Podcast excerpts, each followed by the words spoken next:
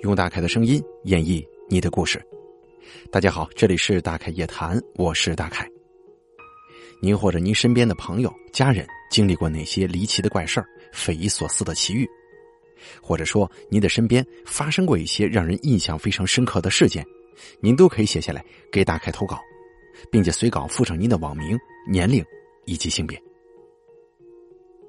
那么接下来的时间呢，咱们来一起听一下今天投稿的朋友们。他们都经历了什么？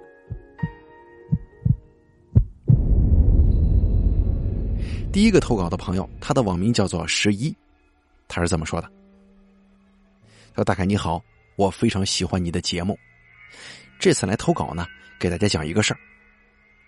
这个事儿大约在四年级左右发生的，因为我是男孩子嘛，男孩子普遍小时候都特别调皮。”那会儿学校放学是下午三点三十分。记得那天像往常一样，跟几个朋友放了学就去学校附近不远处的这个沟沟壑壑里头啊摸虾、摸螃蟹去。那时候天天都这样，放了学就去，所以每次回家晚了都要被家长骂，嗨，也习以为常了。直到有一天放了学，我一哥们小李说：“哎，今天咱们去捉虾吧。”我们想也没想就答应了。下午三点半，随着学校的一阵铃声响起，我们就放学了。背着书包，几个孩子呢就往目的地出发。因为就在学校不远处，所以我们很快就到了。像往常一样，开始搬石头、找洞，哎，玩的是一身湿淋淋的，但是也觉得特别开心。就这样一边找一边玩的期间。有一小朋友还带了零食呢，所以说玩着玩着，时间就过得飞快了。来到了天将要黑的时候，我本来打算回家的，可是我一个同学叫着我们去他家那里看机器人，就是买的那种玩具。男孩子对这个免疫力几乎为零啊，但是又害怕回家晚了被父母骂，就一再推辞不敢去了。可是抵挡不过一包零食的诱惑。你去不去？你跟我去玩，这包零食我就给你。经不住啊，我就去了。也确实看到了他那个玩具变形金刚啊，挺好看，感觉很帅啊。他们对我讲，这个是擎天柱。时间慢慢的就来到了晚上九点，把时间给玩忘了。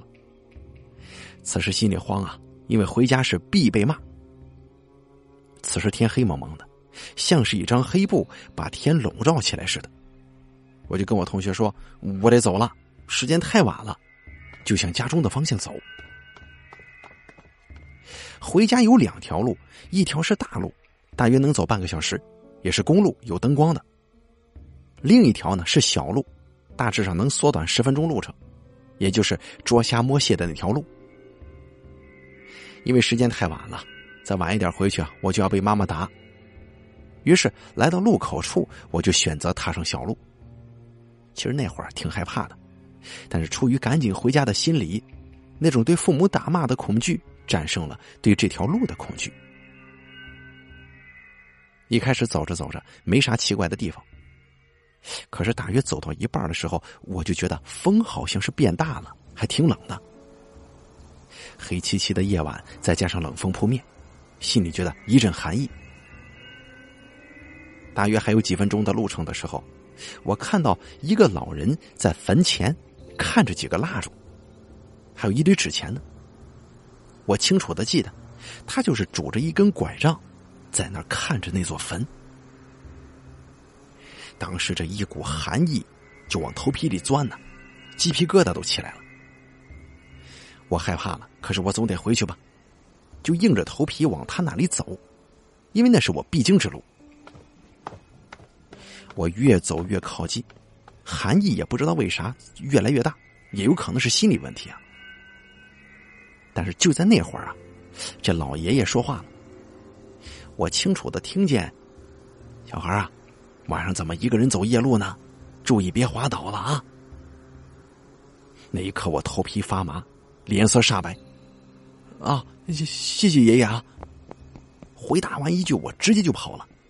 就是吓到哭都哭不出来那种感觉，全身紧绷，只有一个信念，那就是跑。大约过了几分钟，我跑到了路口，下意识的回头去看，只见那座坟那儿哪有什么老爷爷呀，就有这个蜡烛火光跟这个纸钱残余的火星。虽然很黑，但是我绝对没看错，根本没什么老爷爷。那里周围都是田呐，根本不可能是他走到哪里去了。一个拄着拐杖的老人家，怎么可能会走得那么快啊？那一刻我就想哭啊，可我忍住了，加速向回家的路跑。没多久我就到家了，一开门看到爸爸，心中安稳了不少。跟爸爸交代了交代，也没提这个事儿，洗了个澡睡觉了。可是第二天这怪事就来了，我生了病，腹泻加上头疼还有低烧，倒没发多高，一直就是退不了。妈妈带着我去医院挂了点滴，买了药。可还是不见好。那几天基本上是吃啥吐啥，连稀饭都吐的是干干净净。因为我平时呢身体素质不错，挺要强，一般感冒都不耽误我玩的。可是那回我连爬起来的力气都没有，全身的劲儿感觉像是被抽空了似的，脸色也很惨白。没错，就是惨白。我妈当时急得都快哭了，再一次带着我往儿童医院奔。又是测体温、打点滴、吃药，还是没啥用，就回家了。我妈呢是云南那边的人，打小啊就接触很多封建的东西。我妈就问我：“你那天晚上回来的时候，有没有遇到什么奇怪的事儿？”我就一五一十的对我妈讲了。第二天，我爸爸上班的一个同事，也是一个老家的，我爸爸从小跟他玩的大，也知道他懂一点这方面的知识。然后就做了一大桌子饭菜，请他上我们家来吃。这言下之意呢，就是顺道看看我儿子是怎么回事啊。那天正午，阳光很烈，我仍旧躺在床上，全身觉得很冷。因为提前知道有人来看我，所以我也在等着那个人出现。心里开始想啊，我这要死了吗？还是怎么着啊？我年龄还小，我还很多事没干呢。反正那会儿啊，思绪就开始不大受控制的胡思乱想了。不大一会儿，随着开门声传来，进来一个人，是我爸爸的同事。看他那个样子挺强壮的，一进来就坐到我的床边看了看我，然后说：“把我扶到沙发上。”我妈就照办了。当时下床的那一刻，我就感觉头晕目眩了。过了一小会儿，我妈妈端来一个碗，碗中有清水，就是很普通的清水，叫我喝。但是不知道为什么，我很抗拒，一直不喝，嘴巴也不张开。我爸爸呀，想强行让我喝下，就捏着我的嘴巴给我灌。也就一瞬间的事儿吧，我把碗弄到了地上，摔碎了。然后我妈妈就抱着我，死死的抱着，又端过来一碗水。算是勉强给我灌进去几口，然后那个人就说：“行了，别给他喝了。”然后呢，叫我爸爸妈妈离开我。他拿着家里的糯米，就这么砸，哎，一把一把的砸我。我完全不知道为什么，就是害怕。砸到我的那一刻，我哇的一声就哭了。然后呢，那个人就这么一直拿糯米砸砸，我就越砸越哭，撕心裂肺。并且他一边拿着糯米砸我，还喃喃自语的说着什么，估计是念咒呢吧。过了一小会儿，他不砸了，叫我妈用铁盆装了一堆炭火进来，然后用红线把鸡蛋绑住，然后又把红线两端固定在盆的两端，中间就是一个鸡蛋。然后跟我妈说，说红线不能烧断，烧断了就麻烦了。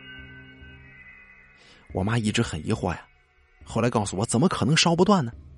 按理来说，这红线被底下的炭火这么一烤，当时就得废呀。但最后啊，还真的这红线没烧断，鸡蛋都熟了。然后就叫我妈呢，把这东西拿到十字路口去放着，放了以后就不要再回头看。虽然我妈不知道是什么意思，也照做了。然后那个人用三只筷子、一碗清水，嘴巴念念有词的。把这筷子就立在清水当中了，然后一直在说着什么，我也忘了。最后嘴巴里还念叨：“小孩子无心冒犯，快快离去。”他念完这句话的时候，这筷子就倒下来。然后呢，叫我妈烧了一些纸钱在门口，这件事儿算是完了。第二天一大早，我莫名其妙的就好了，真的彻底好了，特别奇怪，精神还特别棒。也正是从那一刻开始，我就对这些事儿怀着尊敬的态度了。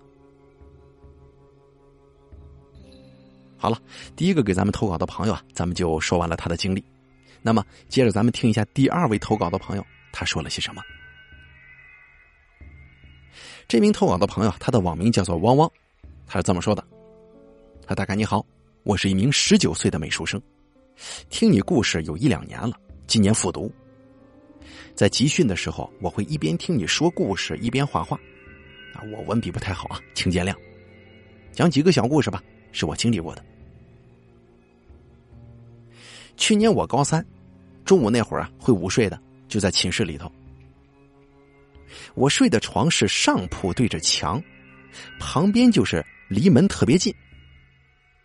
我那会儿听着歌就睡着了，然后在梦里，我在寝室里听歌睡觉，门外呀有一个人站着，用脚咚咚咚的打着拍子。我听他那个打拍子跟我的歌是一模一样。再然后啊，他这个脚越点越快，那个声音也是离我越来越近。忽然就有人抓住我的脚了，把我往床下拖。那个梦特别真实，以至于我分不清是梦境还是现实。反正我就疯狂的想清醒，清醒不了。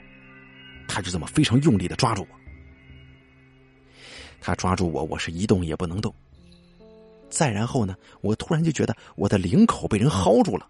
就像是把我扯起来那种感觉一样。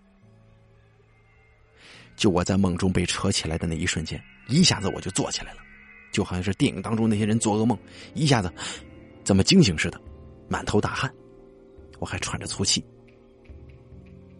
那会儿我特别害怕呀，懵了，为什么感受到被人扯起来之后，在这一瞬间醒了，也是坐起来的呢？我以前可没这习惯。还有另一件事是今年复读，我在这个画室的另一个校区，那杭州的一个山中。我们一般呢都是十二点多下课回寝室。我们寝室四个人都是我去年画室的好朋友，都蛮熟的。差不多到两点多钟，大家刚刚快要睡着的时候，啊，那会儿我们都睡挺晚。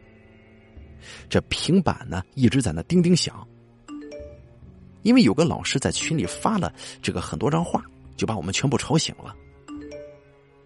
这个时候我还是处于没有睡着的状态，室友们就在说：“好烦呐，这个点谁还在那发呀？吵不吵人呢？”我也说：“刚刚准备放手机睡觉，确实吵啊，怎么回事？”我刚刚说完就觉得有点累，往左边转身准备睡觉。突然，我就觉得有一双手从我的后面推了我一把，就那种突然被人推的感觉。他这一推，我能明显的感觉到，并且我还咳嗽了一下。我就侧躺着身子捂住胸口，突然就觉得这心口上有点疼。接下来我就平躺，一平躺我就感觉有点动起来费劲。我睁着眼睛，感觉到嘴角的口水在往喉咙流，可是我动不了，连吞口水的动作都做不下去。我挣扎了几下，然后想到听大凯讲故事的时候，哎，骂人可能会起到什么好作用啊？我就骂了几句，问候了一下他的母亲。这骂完之后呢，我就可以动了。后来太累，我睡着了。第二天呢，我跟室友说到这个事情的时候，他们都说对，正好听你骂人了，骂的还特难听，还以为我是在吐槽那个半夜打扰我们的老师，他们也都有点被吓到。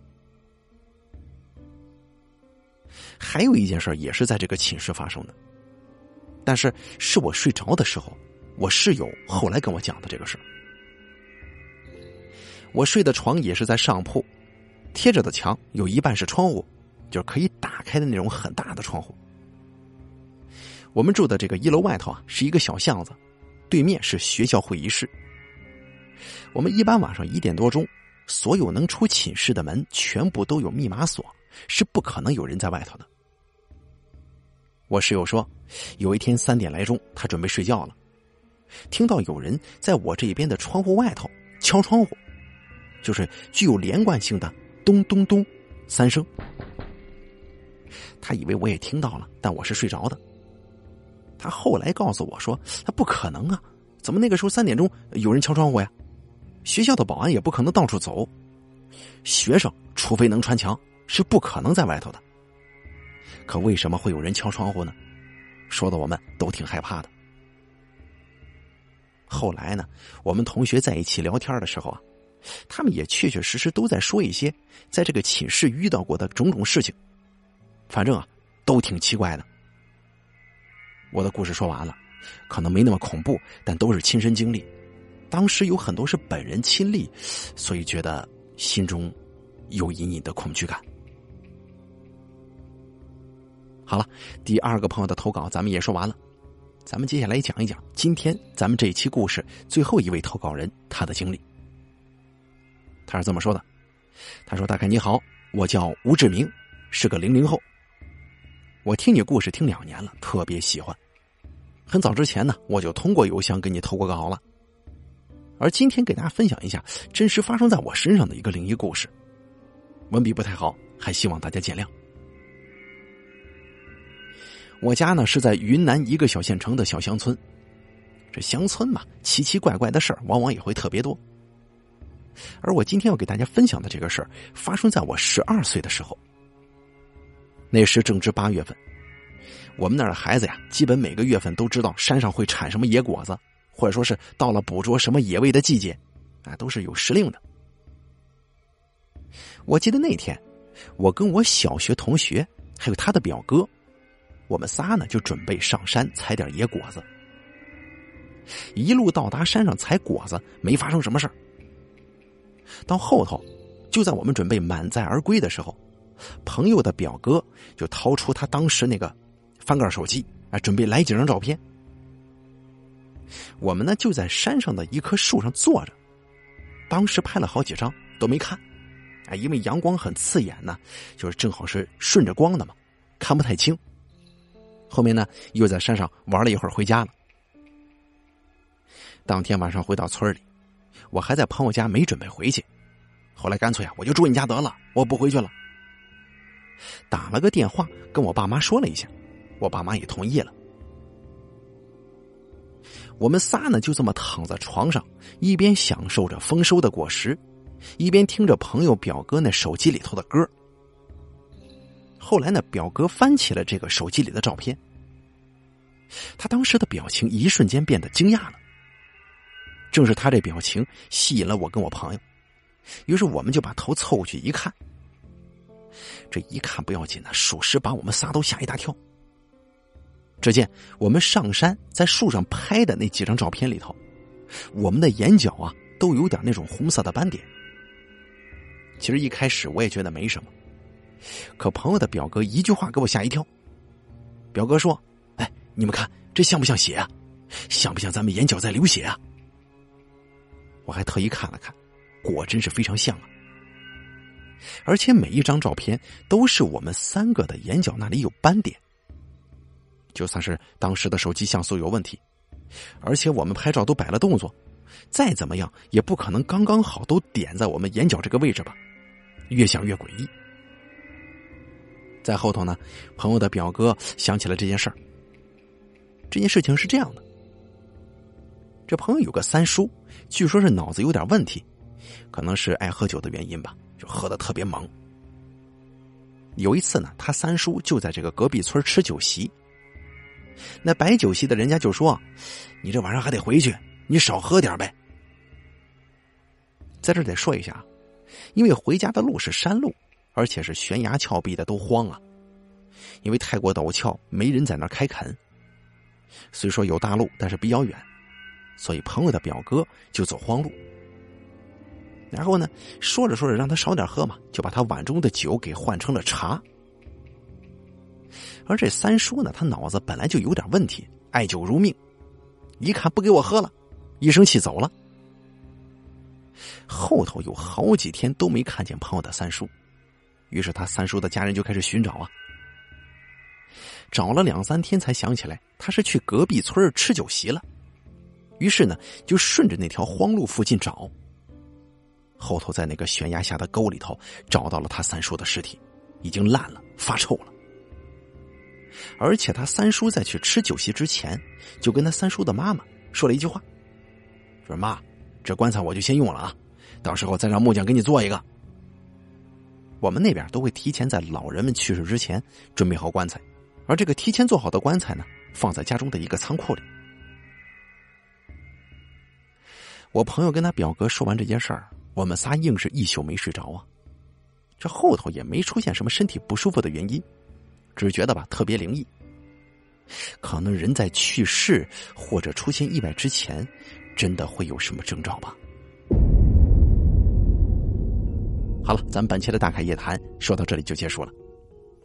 先说说第一个投稿的朋友十一，他说的这个事儿啊，就是在路上遇见一老头遇见之后好像还产生了交流，这一交流不要紧呢，发烧了。他说的这个呢，就很像是遇到邪事之后，呃，受到惊吓、恐慌，一种掉魂的一种反应，也就是咱们现在这个很多恐怖文学作品当中经常提及的离魂症。这个一般找人来看看不难的，他那边有有的是滚熟鸡蛋。啊，他这个就是拿一根红线吊在炭火上烤这个鸡蛋，我是没听说过哈。反正我听说过咱家很多朋友的投稿，就是滚鸡蛋呐、立筷子呀、拿刀砍筷子呀，在我们这儿烧纸钱祭奠啊、念叨啊，或者是干脆找仙家给找回来把魂儿啊，是这么回事反正往往都是小时候受到惊吓，孩童才会经常发生。还有第二个投稿的朋友汪汪，十九岁的美术生啊。这为了画画，看那样子也是没少啊，在各大地方是奔波学习。嗯，这寝室啊，尤其是女生寝室，给咱们的印象就是往往很多灵异事件的高发地。哎，这个往往他说的这个也不例外。不过这些事情呢，大概个人认为，它都不能算是很很明确的像是灵异事件啊。我更觉得像是一种压力，或者说是一种咱们的这个想象或者做梦啊。总而言之。我觉得，一个宿舍这么多人，对不对？他不太可能出现很凶猛的事很多宿舍里那个文学作品就讲，哎呦有多冤呐，跳楼死过呢。但那毕竟是哈，你要记住，那毕竟是这个文学作品啊，经过艺术加工的，哪有这么猛烈？要知道，很多这个师傅就说过，学校为什么敢建在这个乱坟岗子上啊？为什么法院呢、公安部门都敢建？它都是有国运的，国徽国旗是吧？学校也有。这个东西呢，不用太过放在心上，不用怕。还有第三个投稿的朋友吴志明，他说的这个事儿吧，这个手机拍摄到这个眼睛上有红点儿，有可能与这个光源有关系。还有就是咱们以前那个老式的那种手机像素，一般都是二三十万啊，可现在来讲，对吧？一个前置摄像头都秒的不带秒了啊，所以那个时候他会呃拍摄照片会出现红眼啊，会出现红眼。有专门的这个，我记得有专门的软件是消这个呃这种数码相机产生的这个红眼的。一般这个红眼在这个夜间或者光线微弱的时候才会发生啊。这个很明显是红眼的这个是这个那时候相机的基础问题啊。这跟灵异事件我觉得没什么关系。嗯，还有就是这个三叔这个啊，怎么说呢？临去世之前吧，临出现意外之前，这个说了一个非常诡异的话，就跟他娘说：“娘啊。”你这棺材我先用了，到时候你再使的话，让木匠给你做一个吧。你看很诡异啊，这个话让我想起了我一个哥哥。我那哥也是很年轻的时候人就没了。我听我爸讲，就说他是早上骑这个三轮车，他他这个人怎么说呢，很年轻啊，也很调皮。那天不知道怎么回事啊，就跟他母亲说：“妈，我去给你买这个豆浆油条去，买早餐去，你家等着我。”他那当妈的吧，当时觉得。怪怪的，就说，他这儿子挺调皮啊，到处乱跑，也不大去做这种孝顺父母的一种举动哈，更不会去买个早饭。但那天就很出奇，就去了，这一去就没再回来。骑着三轮车在路上被其他车撞了，脑子就直接不行了，啊，人就没了。所以说，一提这个人出现意外之前有没有什么征兆，这个肯定绝大多数是绝对没有的啊，要不能叫意外吗？但是呢，他有一些事儿，他确实有一些不对劲的地方，说不清也道不明。我相信咱们很多朋友可能从父母那儿啊，从爷爷奶奶那儿听说过一些这种离奇的事儿，您觉得是吗？好了，咱们本期大凯夜谈就说到这里吧，感谢您的收听。三个投稿方式：第一，关注大凯的微信公众账号“大凯说”，发送聊天信息给我；第二，加大凯的 QQ 投稿群三群，一三一五七零九九七。直接把你想要说的一口气说完之后啊，发送给群主，也就是打开我就可以了。第三个投稿方式是咱们最常用的邮箱投稿方式，一三一四七八三八艾特 QQ 点 com，这就是我的邮箱了。我在这儿等着您的投稿。